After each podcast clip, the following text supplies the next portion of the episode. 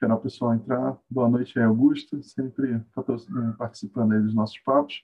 Boa noite aí, Palácio, obrigado aí pelo teu, teu, teu, teu participação também super, super aguardada. Vou esperar o pessoal começar a entrar mais aí para começar a, a gente apresentar efetivamente. Boa noite, boa noite a todos. Aproveitando ver se o, se o cancelamento de ruído do Zoom vai funcionar com as crianças gritando aqui do meu lado, né? Sempre, sempre bom ter essa, essa visão. Bom, pessoal, é, obrigado aí pela participação de todos. A gente está é, tá começando aí com os nossos webinars, é, esperando aí fazer a cada duas semanas com temas sempre interessantes aí de produtos digitais, cloud, tudo que possa ser interessante para empresas que estão tentando inovar e atender bem seus clientes. A gente vai tentar fazer por aqui. E aproveitando aí essa época relativamente perto aí da, da Black Friday, né, mais ou menos quatro meses antes aí da, da data, a gente convidou hoje o, o Luiz Palácios, aí, um cara já super experiente de, de Cloud DevOps, gente vai conversar hoje sobre como que a gente consegue preparar é, uma empresa para fazer uma Black Friday de sucesso. Né? Tem toda uma preparação, toda uma série de, de etapas que a gente precisa percorrer para conseguir ter, de fato, um sucesso na data. A ideia, é, basicamente, é a gente explorar isso com, com ele hoje. E aí, cara, primeiro, é, obrigado aí, Palácio, pela tua, tua presença, super obrigado aí, é, sua disponibilidade de conversar com a gente. Se eu puder, primeiro, se, se apresenta um pouquinho, né, conta um pouquinho da, da tua experiência, enfim, a tua trajetória profissional até agora, como que você está conectado aí com, com tecnologia, com Black Friday, conta um pouquinho da tua história para a gente poder depois começar a se, se dialogar um pouquinho mais. Beleza, boa noite, pessoal. Sejam muito bem-vindos aí. É um prazer estar aqui falando com você, Bruno. É, tendo essa oportunidade aqui de compartilhar um pouquinho, né, um pouco da, da minha experiência e mais voltada para esse assunto da Black Friday, né? É, bom, eu sou Luiz Palácios, hoje eu trabalho na Amaro, né? É, já conto um pouquinho mais sobre a Amaro. Eu estou atuando com cloud computing e DevOps aí há cerca de seis anos, mais ou menos seis ou sete anos. É, e nos últimos dois anos venho bastante focado é, com o modelo SRE, né, que é mais focado em métricas, né, e evolução de plataforma. É, então, hoje, principalmente o foco do meu trabalho é, é melhorar essas métricas para a empresa que eu, que eu, trabalho, né? É, visando melhor qualidade, principalmente em questões de disponibilidade e performance, né? Que são, são bastante valiosas, né?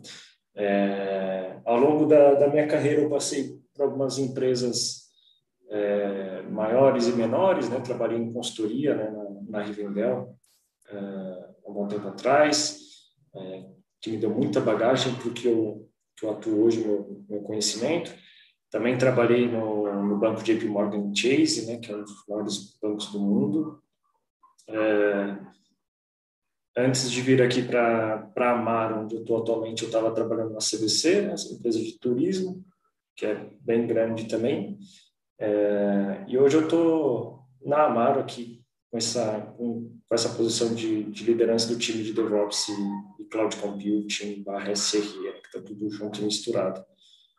É, basicamente Bacana. isso. Bacana. É, me apresentando também brevemente, né? afinal esse é o primeiro webinar que a gente está fazendo oficial da Elvin, então temos que ensaiar aí bem como que a gente vai, vai fazer todos, né? É, eu sou Bruno Pereira, sou fundador e CEO da, da Elvin Works. Eu trabalhei com, com o Palácio na nossa empresa anterior, na Rivendell, que era uma empresa de consultoria muito focada em Cloud DevOps. A gente tentava ajudar as empresas a irem para a nuvem de uma forma que elas tivessem, de fato, sucesso, né? tivessem um bom resultado com o uso dessas tecnologias. E a gente passou aí por várias Black Fridays. A gente teve, na prática, foram seis anos acompanhando operações bem missão crítica. Né? A gente até estava comentando mais cedo que hoje foi divulgada a venda do, do Cabum para Magalu Cabum foi uma das operações que a gente suportou, enfim, era um volume bem alto, né? muita gente acessando e fazendo transação, então era um desafio bem legal. A gente suportou também algumas empresas como Madeira Madeira, como Hotel Urbano, a própria CDC e algumas outras que, cada uma com certo desafio, né? cada uma numa uma frente diferente e com estratégias diferentes de canais.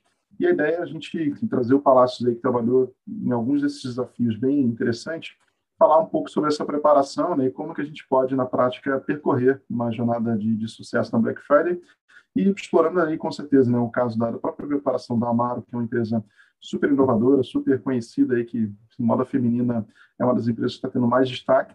Eu conheci a Amaro enfim, já, enfim, como qualquer pessoa, né, vendo os guide shops, vendo essas lojas nos shoppings que são, são bem interessantes, e eu conheci um pouquinho mais, isso me trouxe bastante atenção, quando eu acompanhei aquele episódio do Like a Boss, no qual o, CEO lá da Amaro conversou com, com o Paulo e com o Rodrigo Dantas lá no, no, no podcast, né, e algumas coisas que eu não, não sabia, né, mas que são bem interessantes e inovadoras na empresa. Né?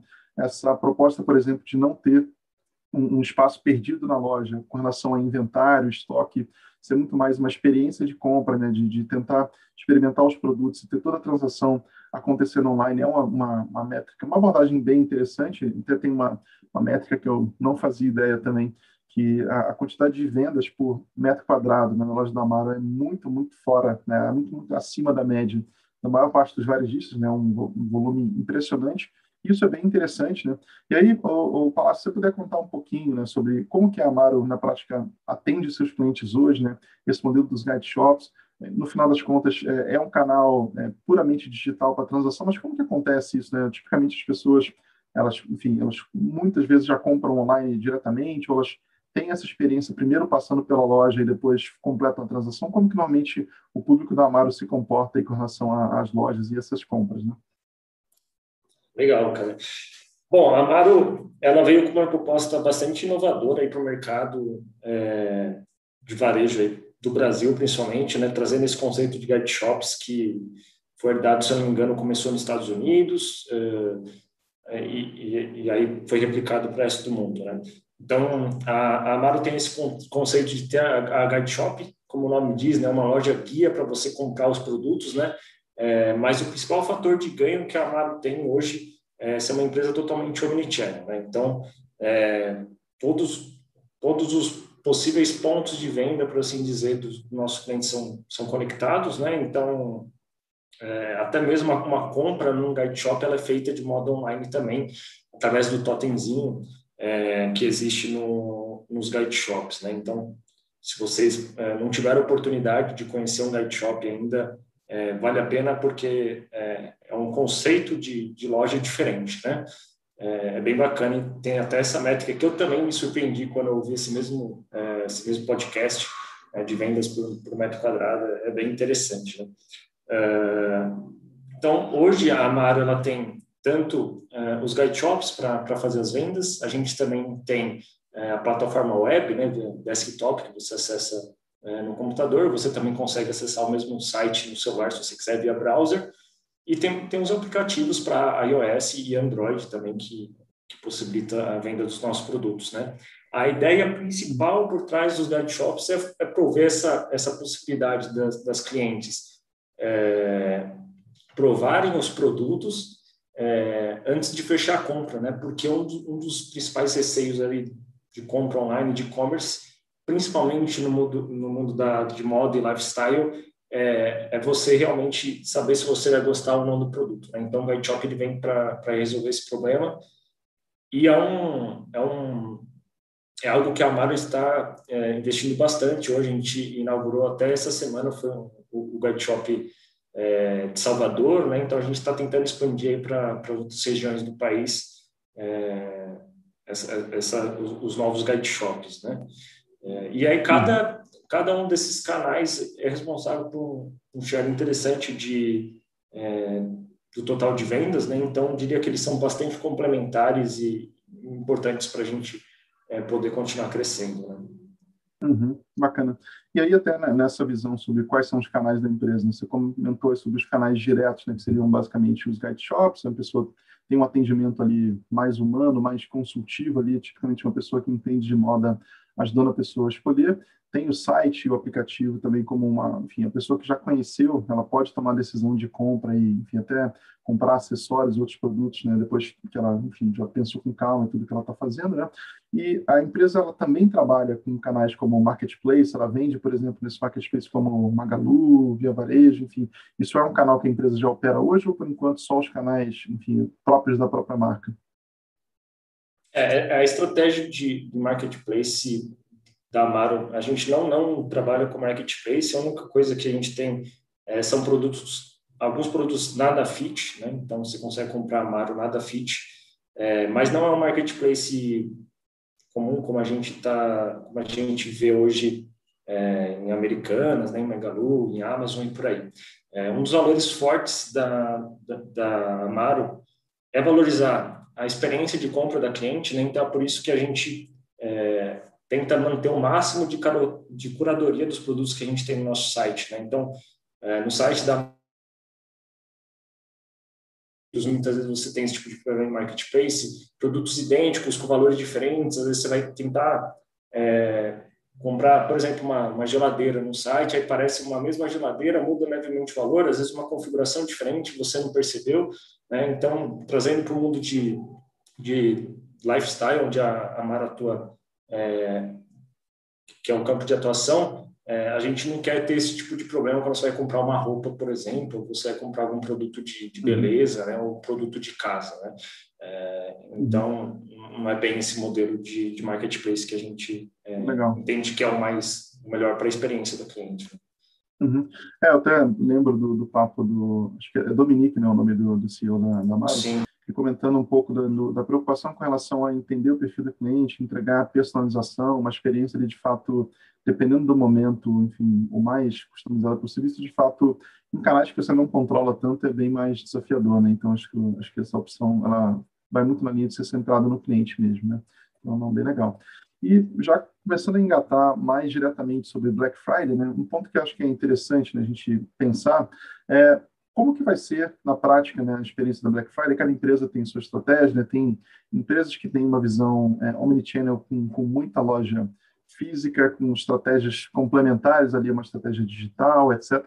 E aí, é, tipicamente, até nessa é, experiência que você já, já teve, né, tanto a Maro como outras empresas, tipicamente existe aquele mapeamento do que, que na prática vai fazer parte da Black Friday, né? Por exemplo, a empresa vai testar algum parceiro também, algum canal, alguma coisa diferente aí que ela normalmente faz, e como que é a estratégia de marketing, né? Por exemplo, vai ter eventualmente uma, uma propaganda na televisão, vai ter eventualmente push notification, enfim, tem muito essa questão de, saber o que está planejado né, para Black Friday, e na prática a gente, em, em tecnologia, muitas vezes fica com uma visão, às vezes, sem saber exatamente o que é o plano do marketing, sempre tem alguma, alguma surpresa ali planejada que a gente não, não, não fica, né? E aí, é, tipicamente, né, a gente é, tem essa preocupação de saber, cara, o que, que eu preciso na prática garantir que vai funcionar, né? O que, que, o que, que pode dar errado né, numa, nessa operação? Né? E aí, pensando é, alguns parceiros, né? Tem, guita de pagamento, tem antifraude, busca, uma série de, de coisas, né?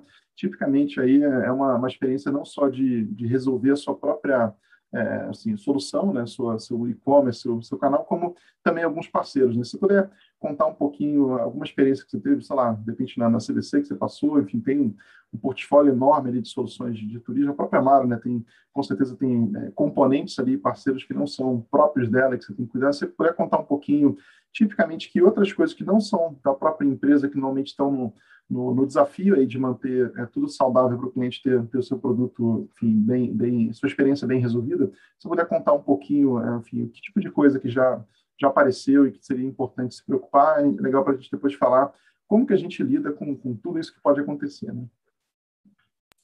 É, com certeza. Então, eu acho que vai muito do, do que você falou. Muitas vezes a gente tenta é, fazer o trabalho em casa, é, mas no mundo de hoje, é, onde a gente trabalha com muito sistema distribuído, né? Ou, ou você usa um SaaS é, externo para fazer o gateway de pagamentos, por exemplo, a gente pode acabar esquecendo dessa parte é, fora de casa, né?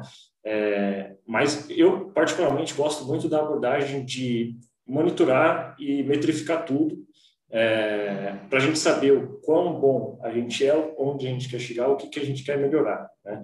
É, aqui na Amaro, é uma empresa muito é, centrada em dados, né? então a gente procura é, medir tudo, né? porque sem medir a gente não consegue evoluir realmente. É, e aí, principalmente desde a minha chegada aqui, que eu estou só há três, vou fazer quatro meses na Amaro, é, eu, te, eu, tenho tentado estar fortemente nessa parte de, de, monitoramento, não só dos nossos sistemas internos, bem como os nossos é, é, parceiros aí, né? A gente tem um gateway de pagamentos que, que trabalha para a gente. É, no e-commerce, você acaba tendo que fazer consulta de cálculo de frete, por exemplo. né? que também acaba sendo uma dependência externa. É... Talvez alguns outros que eu não me recordo agora também, algumas outras dependências. Mas é, o principal é, é, saber exatamente quais são as suas dependências e tentar trabalhar com algum tipo de tolerância também, caso é, esses, esses parceiros falhem por algum motivo, né? Uhum. Talvez tenha alguma redundância em algum, algum uhum. no parceiro, alguma tratativa de failover, onde você, pô, o principal não está indo, você tenta num, num secundário, coisas assim, são estratégias boas para a gente resolver esse problema. Né? Uhum. Legal. É isso que você, você, comentou, né? Um ponto, a gente quando fala de, de monitoramento e como tratar com o que, que pode dar errado, né? O primeiro ponto que muitas vezes passa um pouco despercebido, né? É conhecer o que, que existe, né? Por exemplo, eu já participei de alguns e-commerce, cara, é impressionante a quantidade de, de, tags de parceiro que aparecem, por exemplo, via Google Tag Manager, via, enfim, pessoal de marketing quando tem autosserviço, enfim, testa vários canais, isso é super saudável, né? A empresa tem que descobrir quais são os canais que que trazem resultado, mas isso pode ser um desafio, porque eventualmente se você tem algum parceiro que não está aguentando né, o volume da data, eventualmente o teu e-commerce inteiro pode ficar mais lento por causa de uma, uma tag que não, não carregou tão bem. Né? Então, essa questão que você comentou né, de mapear o que, que existe, né, saber o que, que a gente precisa monitorar, como que eu tenho métricas que me trazem clareza, se está tudo funcionando bem ou se eu tenho algum problema acontecendo, enfim, isso realmente é, é bem interessante e saber que assim, a gente pode ser surpreso, talvez, com alguma coisa que a gente às vezes nem sabia que estava sendo usada, né? Algum parceiro que foi enfim, tratado ali, né? É, enfim, teve uma negociação recente, entrou o time de tecnologia não está tão é, familiarizado, né? Então esse é um ponto bacana, né? De ter uma visão da, do que, que compõe o nosso produto, como como garantir que está tudo monitorado e depois lidar com essas falhas, né? Se planejando da melhor forma possível. E, e aí um ponto que, que normalmente o pessoal né, me pergunta bastante quando está começando a trabalhar com produto digital, e-commerce, qualquer coisa que possa ter uma variação tão grande no, no volume de acesso entre o pico e o, e o, momento um pouco mais tranquilo de acesso, né? pega de madrugada muito menos gente acessa, enfim. É, como que na prática né, a gente consegue pegar, olha, o marketing falou que espera com as campanhas, com o volume de, de, de ativações que vai acontecer, chegar em tanto de tráfego que, sei lá, vamos dizer que seja o triplo ou quatro vezes mais, sei lá, do que o tradicional, como que a gente poderia saber, por exemplo, cara, será que o meu site aguenta isso aqui? Né? Será que eu vou conseguir lidar com esse tipo de acesso que não é o normal? De repente eu tenho durante dois, três dias um volume de acesso muito, muito maior que eu não encontro no resto do ano. Como que a gente normalmente pode pegar esse cenário esperado e checar de uma forma realmente objetiva, né, guiada por dados, sabendo, cara, será que eu estou pronto para aguentar isso aqui? Como que na tua experiência isso já aconteceu? Né? Legal, legal, ótima pergunta. Assim, uh, Acho que um, um fator importante para a gente é, começar esse trabalho é entender é, os nossos números. Né? Então, é, a quantidade de acessos simultâneos que você tem, né? a quantidade de usuários que acessam o seu sistema no, no, no bico, né? seja no site, qualquer tipo de aplicativo, é, e com base nesse número você você vai conseguir sair é, tem um ponto inicial para você trabalhar em cima dele. Tá, eu tenho esse pico, eu tenho esse, esse pico de acesso num dia comum. Como é que é o meu pico de acesso num dia de um dia promocional, um dia das mães? Na Amaro é bem crítico, né? Ou numa Black Friday, ou no Natal e por aí vai, né? É, então, sabe, ter, ter como ter formas de medir é bastante importante. Com esse número, a gente consegue começar a trabalhar é, e pensar em teste de carga, né? É, eu acho que o de carga é o grande aliado para a gente poder é, preparar a nossa infraestrutura é, de uma forma que a gente tenha confiança de chegar no dia da Black Friday e falar, cara, estou uhum. tranquilo aqui, não vou precisar me preocupar porque eu sei, eu me trifiquei, eu sei que minha infraestrutura ela, ela vai, vai conseguir é, segurar a bronca, né? E um ponto e aí, importante da gente... Pensando é, só, só para complementar, um tem um, tem um ah, ponto importante que a gente precisa distinguir de teste de carga e teste de estresse também, né? É, muitas, muitas vezes a gente coloca os dois na mesma balança, mas na verdade o teste de carga é tipo assim: você tem a sua quantidade de, de você tem a quantidade de usuários esperados, você faz um teste com base naquele número. Atingiu o threshold que você achou aceitável, tempo de resposta, quantidade de usuários, é, porcentagem de erros tolerado, beleza. Você fez seu, seu teste de carga bem legal. E o teste de estresse, ele tem o objetivo de ir até o limite, estressar realmente e ver até onde, tipo, pô, o sistema caiu. Realmente, a partir dessa quantidade de usuários, ele não aguenta mais, ele, ele para de funcionar. São, são é, é uma uhum. pequena diferença, mas que, que, é bem importante a gente ressaltar. Uhum. Não, bem legal.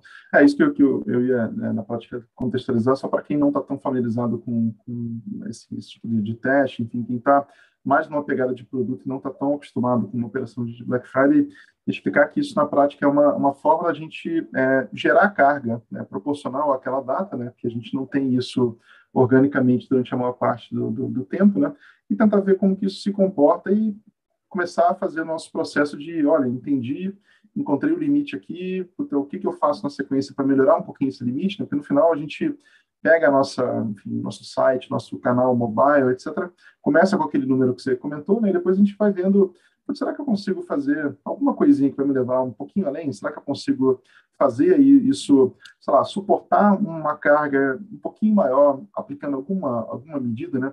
E aí até é, pensando um pouquinho nisso, né, que você comentou, a gente começa a medir, faz um ponto lá que vai dizer, olha, se eu não, não fizer nada, se eu, supondo que eu vá para Black Friday igual eu estou agora, eu vou aguentar tanto de acesso como que tipicamente né, a gente consegue fazer é, algumas é, evoluções ali pontuais, incrementais, né, para poder realmente conseguir aguentar um pouco mais de acesso. Como que normalmente a gente consegue, por exemplo, identificar qual componente caiu e aí eu, eu tento fazer com que ele não caia mais? Que tipo de, de tuning, por exemplo, para um, um e-commerce, né, para um canal é, público, né, você consegue fazer para que ele consiga aguentar mais acesso do que ele estava, enfim, aguentando no, no, primeiro, primeiro teste que a gente fez, né? Sim, com certeza. Eu acho que esse é, é um dos principais pontos é, de dificuldade quando a gente está é, refinando a arquitetura, né? É, o principal é, aliado que, que, eu vejo para a gente resolver esse problema é ter monitoramento e ter algum tipo de, é, é, de métrica que te informe, beleza, tal microserviço foi responsável pelo gargalo. Ali você realmente não... Foi ele que caiu, que não conseguiu dar sequência para um processo feliz, né, natural de, de venda do e-commerce, por exemplo. Né? Então, ter esse tipo de, de monitoramento é bastante importante.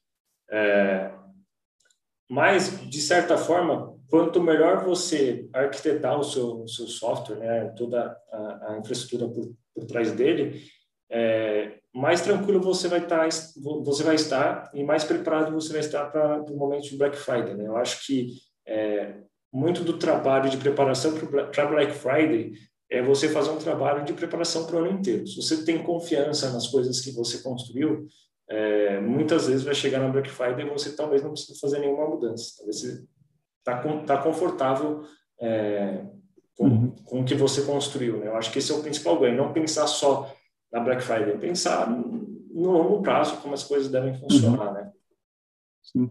E aí, pensando, né, você já viveu várias operações de e-commerce né, com esse perfil de acesso bem crítico, Pensando, por exemplo, que alguém está desenvolvendo enfim, seu primeiro é, e-commerce que vai para Black Friday, ou ele entrou num time há relativamente pouco tempo e ele ganhou essa responsabilidade né, de fazer parte ali do, do da preparação, que tipo de, de, arquitetura normalmente a gente acaba vendo né, para preparar de fato para ter essa, enfim, essa otimização? Né? A gente escuta falar, por exemplo, né, de, de CDNs, né, escuta falar de, de cache, enfim, isso já é um termo um pouco mais técnico que o pessoal de produto às vezes não está tão ligado, né, mas são formas da gente pegar algo que foi desenvolvido sem tanta preocupação com, com desempenho, com, enfim, com robustez, né, e preparar para que ele consiga, de fato, aguentar um volume de acesso bem grande, né, e sem a gente ter que ter também uma infraestrutura muito, muito grande, porque, no final, é, se o e-commerce vendeu muito, mas os custos que a gente teve foram, foram caros demais, de repente não, não foi tão legal assim, né? Então, é esse equilíbrio entre conseguir ter uma infraestrutura que ela, enfim, responda bem ao problema, né, ao desafio de aguentar aqueles usuários, mas sem trazer também um custo excessivo, sem trazer alguma coisa que, que na prática para a empresa acabe trazendo prejuízo, né? Como que tipicamente um e-commerce aplica essas técnicas, aplica eficiências ali para conseguir aguentar um, um, volume bem grande sem fazer nada assim, que, que seja proibitivamente caro, né? Com certeza. Isso, isso é até que eu comentei no começo. Você não metrificou, você não sabe é, o quanto que qual a, a, carga, né, qual a capacidade que seu site tem que aguentar, provavelmente você vai é, colocar capacidade demais e vai desperdiçar recursos no final das contas, desperdiçar, é, desperdiçar, desperdiçar dinheiro, né? Mas acho que o principal ponto é você ter uma arquitetura realmente tolerante é, a falhas, né? Hoje, com com o uso de, de cloud computing, é, a gente tem diferentes conceitos ali de, de disponibilidade, né? É, que o mundo cloud oferece para a gente de uma maneira bem mais simples do que era feito antes, quando a gente tinha ambiente on-premise. Né? Então, ao usar, seja a cloud que for AWS, Azure, GCP, é, dizendo as maiores aqui, né? É, ou algumas outras, você tem esse conceito de, de zona de disponibilidade que você consegue trabalhar é, com data centers distribuídos geograficamente, né, em cidades diferentes. Né?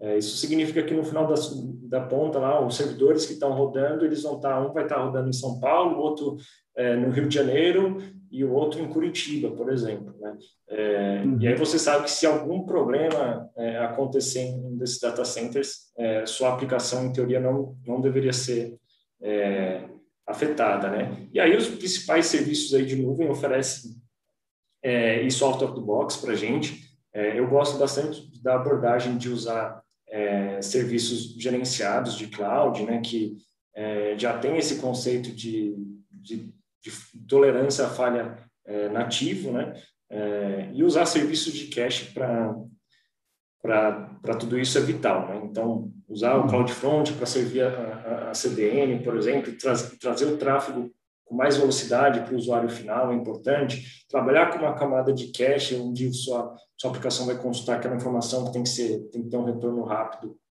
que tem uma, uma volatilidade pequena, né? É, no, no, dado em si é bem importante também.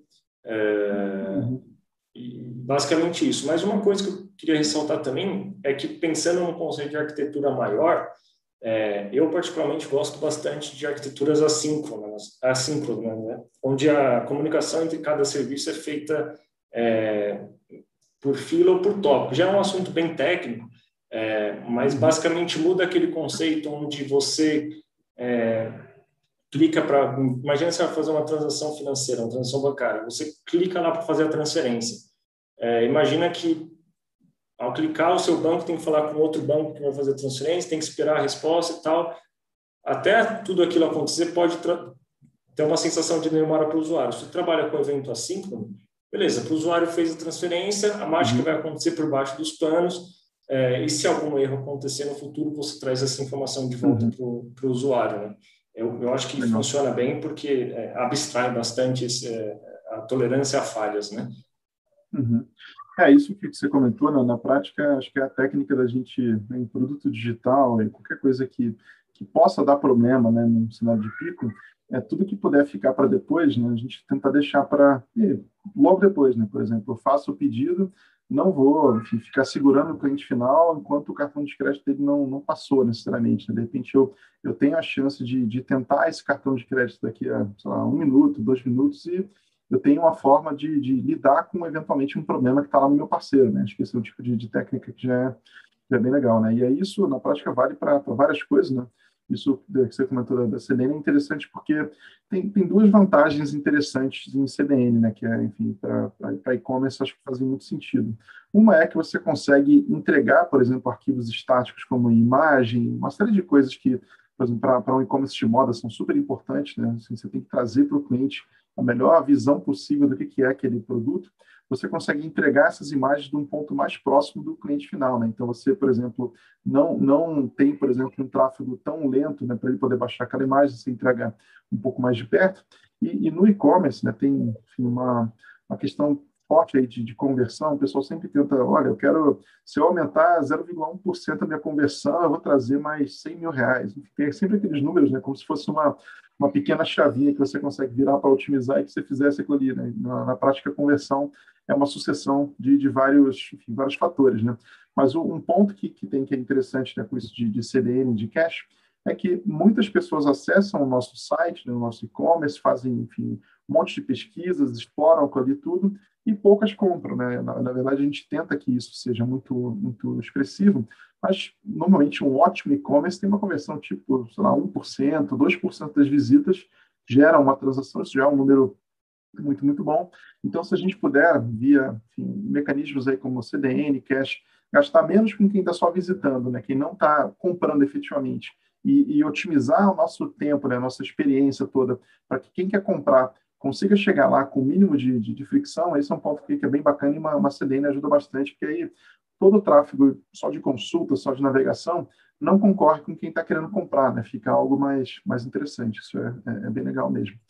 E, é, cara, você... Só, só para complementar, isso aí que você falou é muito importante. Assim, acho que é um problema de todos os e-commerce, né? A taxa de conversão é realmente relativamente baixa, né?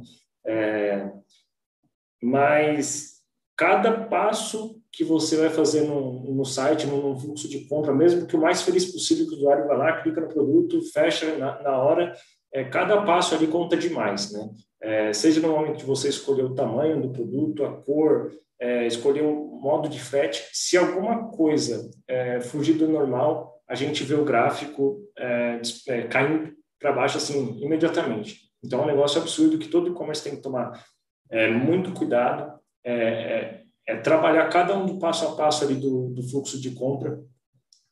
tenho certeza que isso é vital para melhorar a taxa de conversão de, de qualquer site. Uhum.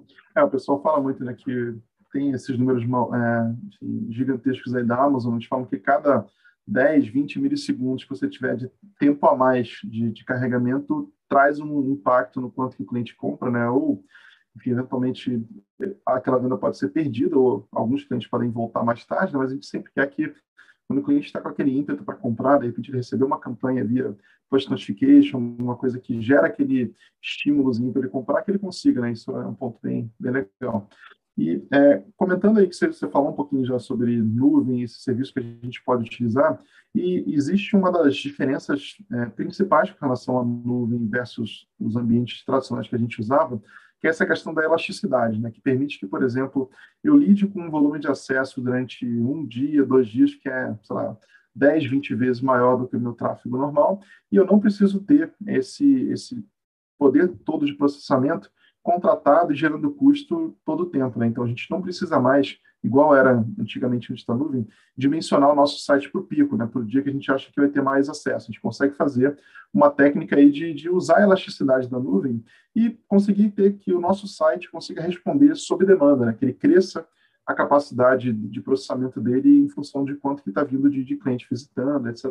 Você puder comentar um pouquinho que tipo de, de, de, prática, por exemplo, você já fez, por exemplo, como que você pega, por exemplo, um, um site que foi montado de uma forma, de repente, um pouco mais básica e sem ter essa preparação, como que você consegue preparar ele para usar essa elasticidade da nuvem? Né? O que, que você precisa, na prática, usar ali de, de abordagem para que ele consiga ter esse comportamento né? de, olha, só vou ter um custo maior de infraestrutura se de fato estiver tendo muito acesso, muito sucesso, né?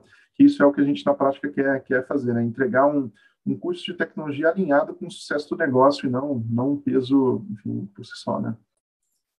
É, com certeza. É, é até interessante pensar nisso, porque muitas pessoas pensavam que só de você estar tá usando nuvem, é, você automaticamente ganhou elasticidade, ganhou escalabilidade, que seu site não cai mais, que é tudo lindo e maravilhoso, né? Mas, na verdade, não é bem assim. Né? Tudo tem que ser arquitetado do jeito é, certo para você ter esses ganhos de, de, uso sob demanda, igual você comentou, né? É, até mesmo quando as pessoas já estão usando nuvem, é, quantos projetos não, não vimos por aí que é, usam simplesmente um servidor gigante suportando toda a carga lá, que muitas vezes ele tem capacidade ociosa, é, que poderia estar tá gerando custo e poderia não não estar tá gerando, né? Então, acho que o principal é, é, isso, ter um, um, modelo de arquitetura que você realmente desfrute do, do, que a nuvem é capaz. Então, hoje, a nuvem disponibiliza é, load balance para você é, fazer esse é, balanceamento de carga de uma maneira mais otimizada, né? É, e o quanto menor a unidade ali computacional que você conseguir dividir é, pequenos blocos, né? Então, servidores menores para atender essa carga, melhor, porque quanto mais acesso você tiver, mais desses blocos você vai consumir. Se você, a partir do momento que você não precise mais de, é, você não tenha mais tanto acesso, você vai precisar mais de, de tantos servidores, né? É, isso a nuvem facilita muito para a gente, mas ela não dá isso necessariamente de mão beijada para a gente. A gente tem que pensar nisso, pensar nos, no, no tipo de, de size, de capacity que a gente vai usar, quais são os thresholds, né? o que, que vai é, é, disparar um evento para criar um novo servidor, o que, que vai disparar um evento para remover um servidor daquele pool. Né? É, uhum. E a nuvem permite isso, mas é claro, tem que ser pensado. É, uhum. E hoje em dia, que com esse advento de, de containers, né, e é, Docker, Kubernetes, são tecnologias que estão sendo muito usadas hoje, é, no meu ponto de vista, facilitou, né? Claro que você tem que aprender uma tecnologia nova, que é o, que é o Kubernetes, o gerenciador de containers, mas é, ele busca otimizar ao máximo ali o, o uso de, da capacidade dos servidores, né? Compartilhando ali unidades extremamente pequenas é, dentro do, do, Kubernetes, né? Os containers, é, desfrutando ao máximo desse, dessa escalabilidade horizontal. Isso daí envolve um monte de aspectos técnicos, né, de, de não tratar servidor como pet, né, e sim como, é, como gado, que tem alguns termos assim, é, que eles são totalmente efêmeros, né, nascem morrem é, a todo tempo.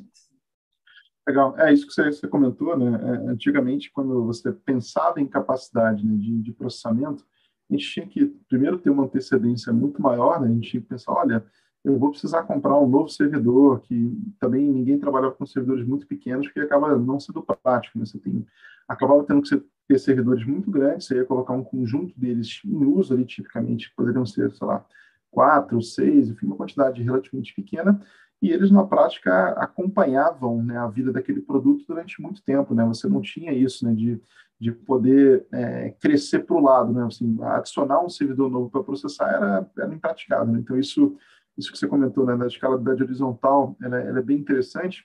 E eu, eu, lembro agora, né, tem, tem alguns casos que a gente encontrou de, de arquiteturas que não estavam preparadas, né, e aí, por exemplo, o que pode acontecer, né? Você pode ter, de repente, um produto que vai tentar usar a nuvem, ele vai tentar fazer isso do, do famoso auto-scaling, né, que o pessoal chama, que é você automaticamente crescer o tamanho né, do seu conjunto de servidores ali quando vai chegando mais acesso, só que aí você pode ter, por exemplo, cara, o cliente que estava acessando né, o teu produto, lá, já estava logado, já estava até com alguma coisa no carrinho. Se você não preparou também, pode acontecer dele puta, querer fechar a transação, só que ele caiu num outro servidor que ele não tinha, não conhecia aquele cliente, né, você se perdia. Né? Então, existe de fato essa preparação para você ter na prática enfim, a sessão do cliente, né, que é tudo que ele está fazendo ali, né, você configurado de um jeito que, que ele possa ser mantido ao longo de, de, várias, várias visitas, né, várias páginas que ele vai acompanhar, preparar um pouquinho a arquitetura, de fato, é, permite que a empresa se, se beneficie dos recursos da nuvem que não vêm, de fato, automáticos. Né, de, é, tem algumas coisas que sim são, basta ela estar tá na nuvem que ela vai ganhar, como algumas proteções como segurança, algumas coisas de, de preparação da própria plataforma que, que já entrega, mas existe uma responsabilidade ali da, da, empresa de cuidar da sua arquitetura, cuidar do seu e-commerce para fazer o que é a responsabilidade dela, né, para poder lidar com isso aí. Né? Então, isso que você comentou é bem, bem interessante. E aí, por exemplo, pensando em empresas que sabem que lá no Black Friday vai ter muito mais acesso do que ele estava esperando, enfim, como que isso pode acontecer. Tem alguns modelos de contratação, por exemplo, que você viu que, que são muito mais econômicos, por exemplo, máquina spot? Que tipo de contratação, por exemplo, você recomendaria para uma empresa que está pensando, cara, eu quero participar da Black Friday, quero ter sucesso, mas eu quero gastar o mínimo possível, porque varejo sempre é um, um perfil que a margem é muito apertada. Né? Então, que tipo de, de economia né, e otimização que você já viu nessa perspectiva né, de usar a nuvem de uma forma eficiente e que entregue um custo bem viável ali para quem está na prática operando? Né? Então, é, do meu ponto de vista, né, é importante a gente é, ter noção do, da capacidade mínima que a gente vai ter ali ao longo do ano para suprir ali a carga do dia a dia, né, de todos os clientes e tudo mais, é, para a gente saber, beleza, isso daqui é o mínimo de servidores que me atende. Ponha que seja, seja cinco, né? E aí, no momento de pico, no momento de Black Friday, você vai ter, você vai ter a necessidade de ter 15 servidores, né? É, o que eu vejo que é ideal é você a, a, todas as nuvens né, oferecem esse conceito de reserva de instâncias, onde você reserva uma capacidade que sempre vai ser fixa, né, e aí tem contratos de um ou três anos de reserva. E você pode reservar esses cinco servidores que são é, estáveis, né, mais fixos. A, a, nuvem já vai te dar um ganho de é, uma redução de custo, porque ela consegue provisionar os data centers lá físicos com mais previsibilidade, né. Já o excedente, só de estar tá usando instâncias é, que vão nascer e morrer, é, você já vai ter um ganho. Mas melhor ainda é usar instâncias spot, igual você comentou. Né? Para quem não conhece esse termo, instâncias spot são é, servidores ali que, que a nuvem oferece que estão com capacidade ociosa. Então, imagina que no data center lá, a AWS lá tem mil servidores, só que 700 já são suficientes para atender todos os clientes. Os 300 restantes, é, ela quer vender para você mais barato, pelo menos ela vai estar ganhando alguma coisa, né? É, então, esse é o conceito de spot, né? É, vender a capacidade que está ociosa dentro do, da nuvem. É, e aí a gente consegue é, usufruir de, de, desse tipo de instância nos nossos workloads, principalmente para essas é, máquinas que são bem efêmeras, né, que vão nascer ali naquele momento de pico é, e morrer é, logo depois. É, isso daí é bem interessante, porque no, no, no, caso da, por exemplo, quando trabalhava na CBC, a gente tinha uma infraestrutura tão grande que é, toda a nossa infraestrutura de, de aplicações lá de Kubernetes rodava em Spot. A gente não tinha nenhuma é, máquina que rodava mesmo on demand ou reservada, né? o spot fica ainda mais barato é, que elas. É, porque a gente tinha um pool tão grande que é, a todo momento a gente é, usufruía de, de capacidade spot da, das nuvens, né?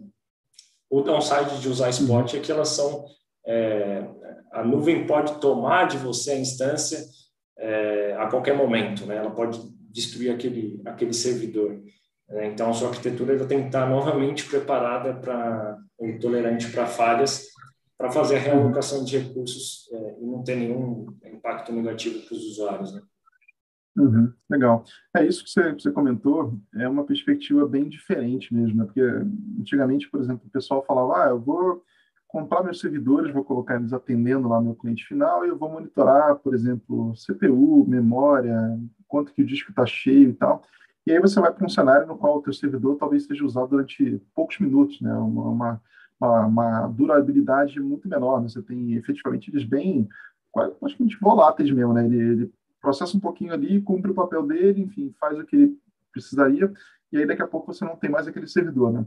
E aí esse tipo de coisa, na prática, força também um monitoramento um pouquinho diferente, né? Porque assim, se você for é, depender de monitorar cada um desses pequenos servidores que duram poucos minutos, cara, saber se realmente aquilo ali está tá funcionando ou não, se aquilo ali de fato está tá, na prática atendendo ao que precisaria, se torna inviável, né? Até, por exemplo, como que você vai checar né, alguma informação importante dentro ali de um servidor que durou dois minutos e não está mais contigo, né? Então, tem algumas coisas que pedem uma abordagem um pouquinho diferente. Né? Então, se puder comentar, por exemplo, é, como que se consegue lidar com essa quantidade tão grande de servidores, um negócio muito mais dinâmico, na perspectiva, por exemplo, do, do monitoramento, a questão de existem né, grandes e-commerce, a CVC, por exemplo, que é um e-commerce, enfim, é uma empresa aberta, né, ela tem que ser auditada, ela tem uma série de, de, de obrigações né, de prover informação que é diferente de uma startup, enfim, com esse de jornada.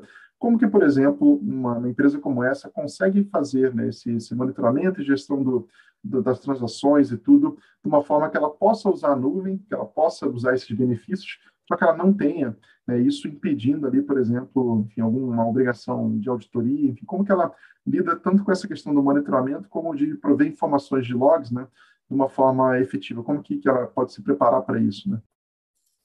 Sim, é, eu acho que o principal fator para ajudar isso é você estar, externalizar né, é, essa camada de persistência, né, tudo que você possivelmente pode precisar é, consultar no momento futuro, seja é, depois de cinco minutos, uma hora, um dia, né, uma semana, é, você não pode contar que aquela informação vai estar dentro daquele servidor que vai nascer e vai morrer. Né? É, então, hoje a gente tem algumas ferramentas que é, fazem esse, essa gestão, né, que normalmente a gente injeta em forma de um sidecar, um agente que trabalha ali do lado da aplicação que está rodando no servidor, né? E esse é, agente ele é responsável por fazer essa coleta dessas informações é, e jogar para um, um, servidor externo que tem aí sim tem uma camada de persistência é, fixa que você pode eventualmente configurar um ciclo de vida para aquela informação durar, por exemplo, log, às vezes a gente não precisa ficar é, tanto tempo com ele. E aí, bom, é, um mês é suficiente para eu ficar com aquele log e você configura esse ciclo de vida para ele ficar um mês lá nessa camada de persistência né? Tem vários serviços hoje que fazem uhum. isso, né? tem o Elasticsearch, que é open source, tem é, o Splunk, que é pago, é, e algum, algumas outras ferramentas aí de mercado que, que uhum. oferecem essa solução. Legal. Não, bacana. É isso que você, você, comentou, tem até uma, uma, pergunta que o Augusto fez ali no, no chat, né? Nesse cenário, né, de ter servidores que estão entrando e saindo o tempo inteiro e tal, como fica a questão do carrinho, né? Que é aquela, assim, o fator chave ali da, da gente ter uma compra, né? Eventualmente o cliente fez uma visita, gostou do produto, ele talvez compre. Black Friday sempre tem muito incentivo para compras maiores, né? O pessoal compra compra três itens e ganha desconto progressivo, enfim, tem um monte de coisas assim.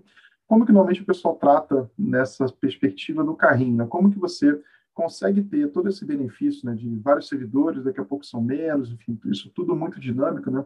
sem perder essas informações que precisam durar um pouquinho mais como o carrinho, como que se trata né, para isso não comprometer a experiência de compra do cliente? Né? Como que você lidaria com isso?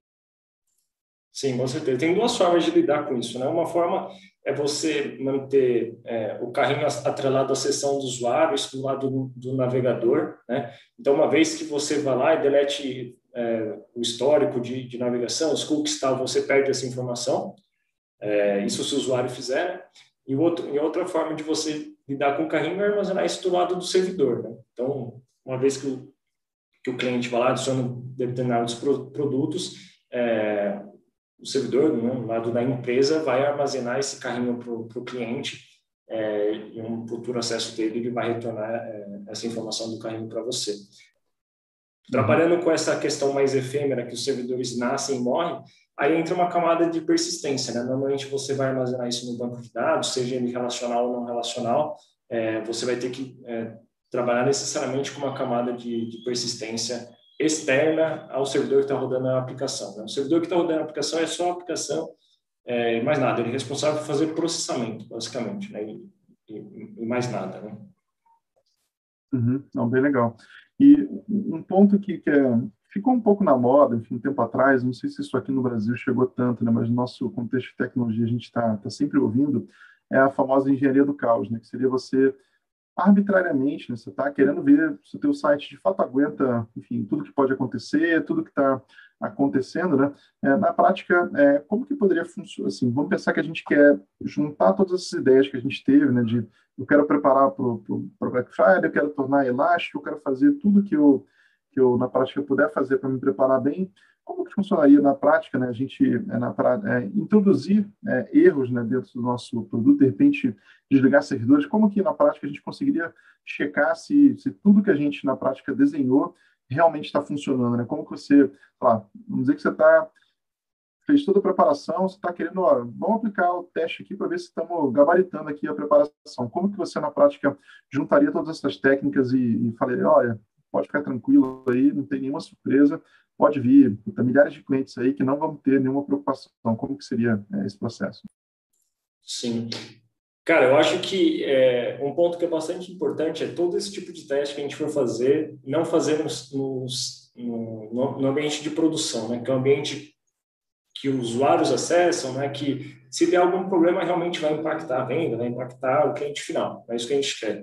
Né? Então, é, a gente tem esses conceitos de é, de ambientes, né, onde produção é, é, é, onde realmente os usuários acessam, e a gente pode ter outros ambientes, seja de staging, homologação, QA, pré-prod, o pessoal dá é, diferentes nomes para os ambientes, né? É, então, fazer os testes nesses ambientes é o mais, é o mais adequado.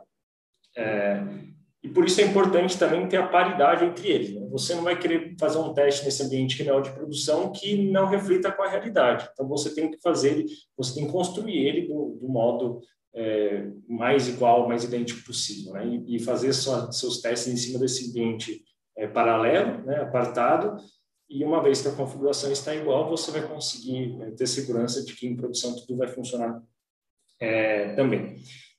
É, uma vez que você tem esse, esse, esse ambiente pronto, né, é, é, pareado com, com o ambiente de produção, tem diferentes técnicas aí que a gente pode usar para para simular um, um, caos. Né? Então, por exemplo, o um, modo é você simplesmente desabilitar um, um endpoint que é responsável por fazer determinado gateway para você e ver como é que o sistema, seu sistema vai, vai se comportar. A aplicação foi desenvolvida para ter algum tipo de failover, né? É, ela vai tentar consultar um, um, um, outro parceiro, de repente um parceiro de backup, alguma coisa assim, né? É, vai trazer uma informação, é, um texto padrão para o usuário, que vai é, substituir para aquele momento. Né? São coisas que podem ser feitas. Dá para fazer isso manualmente ou dá para usar algumas ferramentas de mercado que também oferecem esse, é, é, conceito de chaos, engineering, né? É, o próprio Istio aí que é uma ferramenta é, voltada para para uso em cima de containers, né, vai para o conceito de service mesh, coisa assim, oferece é, é, esses chaos engineering também.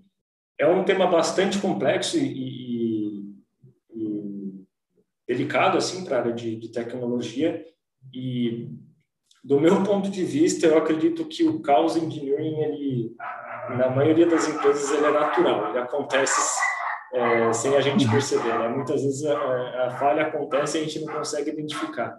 Eu diria que pouquíssimas empresas no mercado hoje conseguem promover o caos, né? provocar o caos de uma maneira é.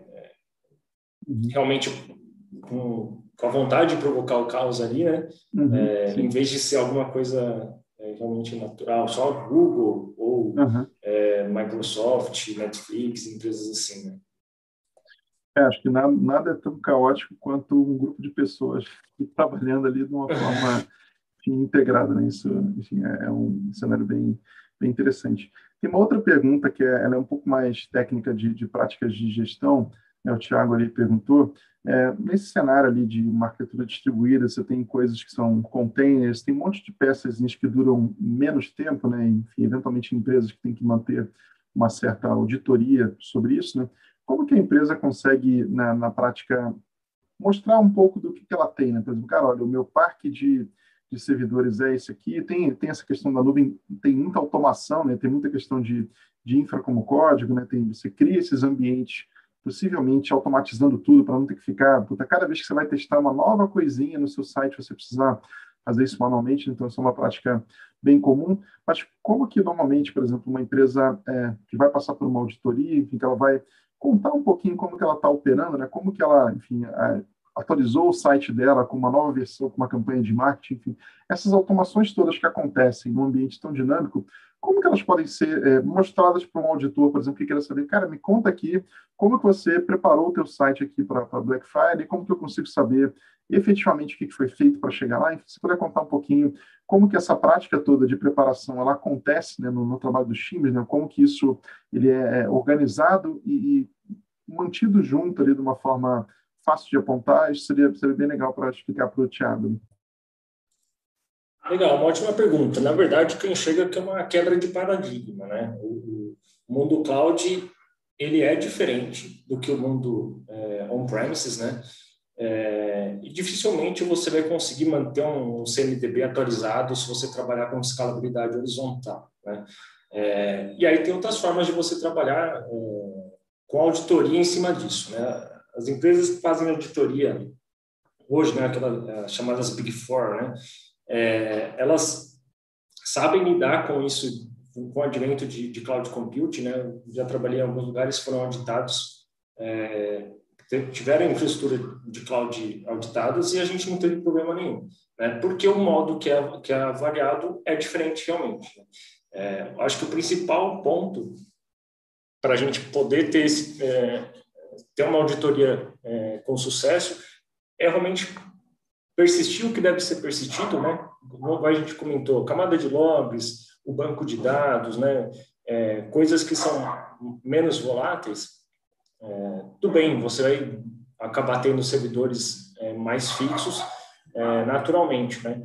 Já os servidores de aplicação, é, o paradigma é diferente, eles vão nascer e vão morrer ali é, centenas de vezes por dia, né? E você não vai ter muito controle sobre isso. É, então, na minha opinião, você não trabalha com o CMDB dentro de, de nuvem pública. É, eu não, não, vejo uma forma de você fazer isso. Não sei se você quer complementar também com alguma com conhecimento, é, o, mas na minha visão é isso. É, eu que tenho a data de nascimento mais antiga, eu já vivi esses ambientes mais tradicionais. O que a gente fala é que assim, o, o CMDB tradicional, que era muito usado no, no modelo do ITIL, né, que era um modelo de, de infraestrutura um pouquinho mais é, compatível com o modelo pré-cloud, né? Não que o ITIL não seja útil e valioso em alguns cenários também em nuvem pública, né? Mas essa visão do, do CMDB, que é basicamente um, é como se fosse uma base de dados no qual você tem todos os ativos da empresa, né? desde servidor físico até certificado, é como se fosse um, um patrimônio digital, digamos assim, né? Ele, de fato, é, é, muito difícil a gente trabalhar num cenário tão dinâmico como a nuvem. Por quê? Nosso inventário ele passa a ser muito mais dinâmico e efêmero, né? Então, a gente tem na prática servidores que podem durar muito pouco tempo, né? E o que a gente na prática, que eu já vi assim de, de cenários que, que tratavam isso bem, é trocar aquele CMDB tradicional, aquela base bem patrimonial, bem bem estática, por algo como um catálogo de aplicações e serviços, né? alguma coisa no qual você fala, olha, eu tenho essas aplicações, eu tenho, por exemplo, o meu site, é, meu e-commerce aqui no, desktop, eu tenho essa API mobile, eu tenho esse serviço aqui que autentica o usuário, etc. Eu tenho esses bancos de dados e, puta, eles estão rodando né, em tais ambientes, com tais versões, endereço é esse aqui, né? É um modelo um pouco mais dinâmico, né? Você não consegue ter isso lá, catalogado da forma como era antigamente, e ele pressupõe, então, né, uma capacidade de automação e manter isso tudo conectado de um jeito mais, mais efetivo. Né? Então, é, acho que é uma abordagem diferente, mas dá para a gente ter uma gestão disso é, de uma forma contemporânea, de uma forma é, ligada à cloud, mas com certeza, né? Enfim, não vai ser aquele conjunto fixo de servidores ali que durante dois anos são os mesmos. Né? Eles são, são bem diferentes, mas acho que essa prática de gerência de configuração, de saber o que, que eu estou rodando né, no, no, meu produto, né, quais são as aplicações, quais são os serviços. Isso é uma prática que a gente recomenda bastante que seja feita. Muitas vezes a gente não encontra isso. Tem muitas empresas que não têm essa preocupação com relação a monitoramento, gerenciamento de tudo. E, assim, tem uma, umas frases clássicas aí que, assim, de fato, você não consegue gerenciar nem monitorar o que você não conhece, né? se você não sabe efetivamente o que, que, suporta o seu produto, né? enfim, uma, de repente uma matriz ali de dependências, uma matriz de resiliência que mostre, olha, eu tenho essas aplicações, elas dependem desses serviços, desses parceiros, etc. E tal. Acho que esse é um bom ponto de, de partida, né? E assumir que isso de fato vai ser muito mais dinâmico, né, do que do que era antigamente. Acho que esse é um, é um bom ponto para a gente falar sobre é, CMDB, como que a gente gerencia configurações, sabendo que as configurações muitas vezes elas estão num bloco de código, né? elas são scripts que a gente vai executar que vão fazer toda, toda a mágica acontecer. Né? Então, é, é uma visão bem mais programática e dinâmica do que era, do que era antigamente. Né? Então, cara, bem, bem legal.